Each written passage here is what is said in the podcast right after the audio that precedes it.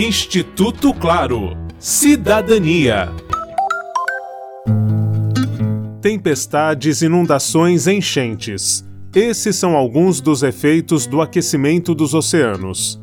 Essas tragédias associadas às mudanças climáticas atingem, na maior parte das vezes, a população que mora nas periferias e em condições precárias. O professor do Instituto Oceanográfico da Universidade de São Paulo, USP, Alexander Turra, explica como se dá o racismo oceânico.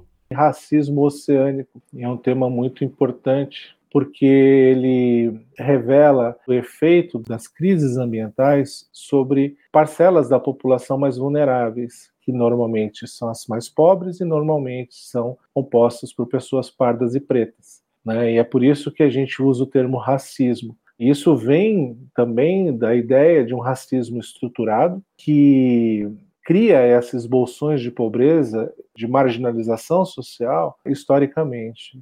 Ele é um fenômeno que só tende a se intensificar e ele só vai mudar a sua tendência quando a gente conseguir efetivamente mitigar o problema das emissões de gases do efeito estufa, na medida em que a gente atenuar o efeito estufa, e aí sim a gente vai ter a diminuição da temperatura da atmosfera e aí sim a diminuição da temperatura do oceano. Ou seja, é um processo que vai demorar muito tempo, diria décadas, para acontecer se a gente parar agora ou reduzir imensamente as emissões de gases do efeito estufa. O biólogo traz um exemplo de como esse racismo oceânico acontece na prática. Quando a gente vê um fenômeno como esse registrado em São Sebastião, litoral norte de São Paulo, e você contabiliza as pessoas que morreram, você vai ver que estavam em áreas de risco, eram pessoas vulneráveis e predominantemente pardas e pretas.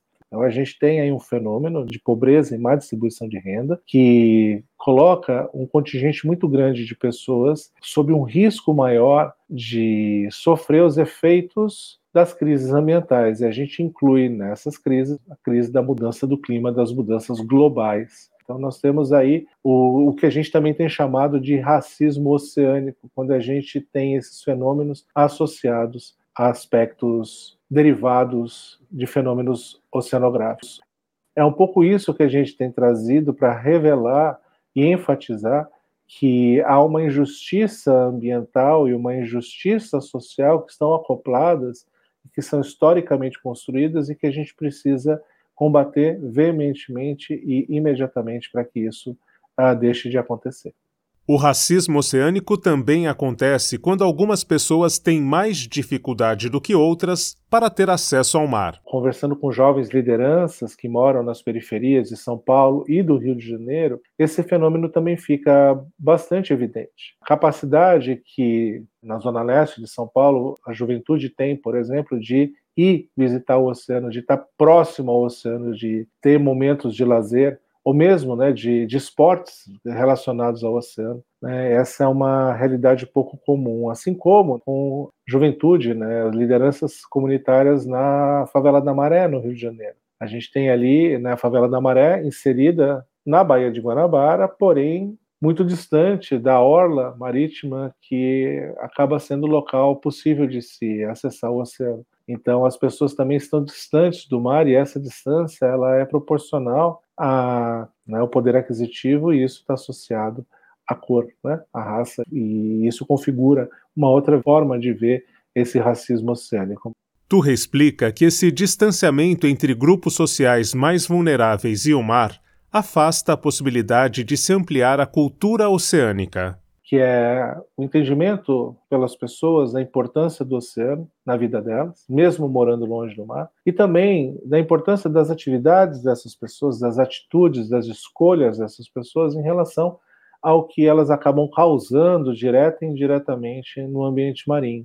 Um exemplo é o lixo, que é gerado muitas vezes longe do mar e que vai chegar no mar a partir dos rios, porque tudo está conectado. Então é fundamental que a gente entenda também, especialmente no caso do lixo, permite a gente usar como exemplo bastante ilustrativo, que é que o lixo, quando chega no mar, ele acaba sendo um problema, sim, mas ele também é um sintoma de que tem algo errado acontecendo rio acima, nas cidades, nos bairros, nas periferias. E esse tipo de situação que a gente tem que mudar, porque não faz o menor sentido o mar estar tá sem lixo, sendo que a raiz da questão, especialmente no Brasil e outros países parecidos com o Brasil, ela não é contornada. Né? Então, quando as pessoas me perguntam assim, ah, como é que você faz para combater o lixo no mar? Né? E eu falo, bom, é fácil, é combatendo a pobreza.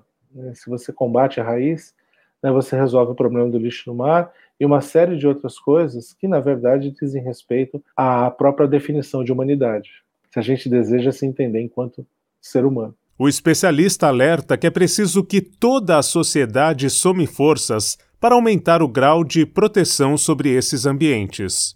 E quanto antes a gente fizer, quanto melhor a gente fizer, menos vidas a gente vai perder, menos propriedades a gente vai perder. E é por isso que a gente tem que, inclusive, se valer daquilo que a natureza nos dá, que são proteções naturais contra eventos climáticos e que a gente não construa em cima, por exemplo, da restinga, não comprometa as dunas e que a gente, especialmente, garanta que esses ambientes tenham condição de migrar em direção ao continente na medida em que o nível do mar vai subir. Porque se a gente construir atrás desses ambientes, na medida em que o nível do mar sobe, a gente promove um fenômeno chamado estreitamento costeiro, que leva à perda desses ambientes e à perda de todos os benefícios que eles trazem para a gente. Além do lazer, da recreação, da produção de alimento, a gente vai perder a capacidade de proteção da linha de costa.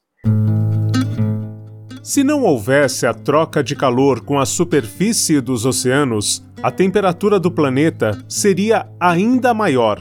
Por isso, é cada vez mais urgente a preservação desses ambientes como uma das formas de se diminuir os efeitos das mudanças climáticas. Marcelo Abude para o podcast de Cidadania do Instituto Claro.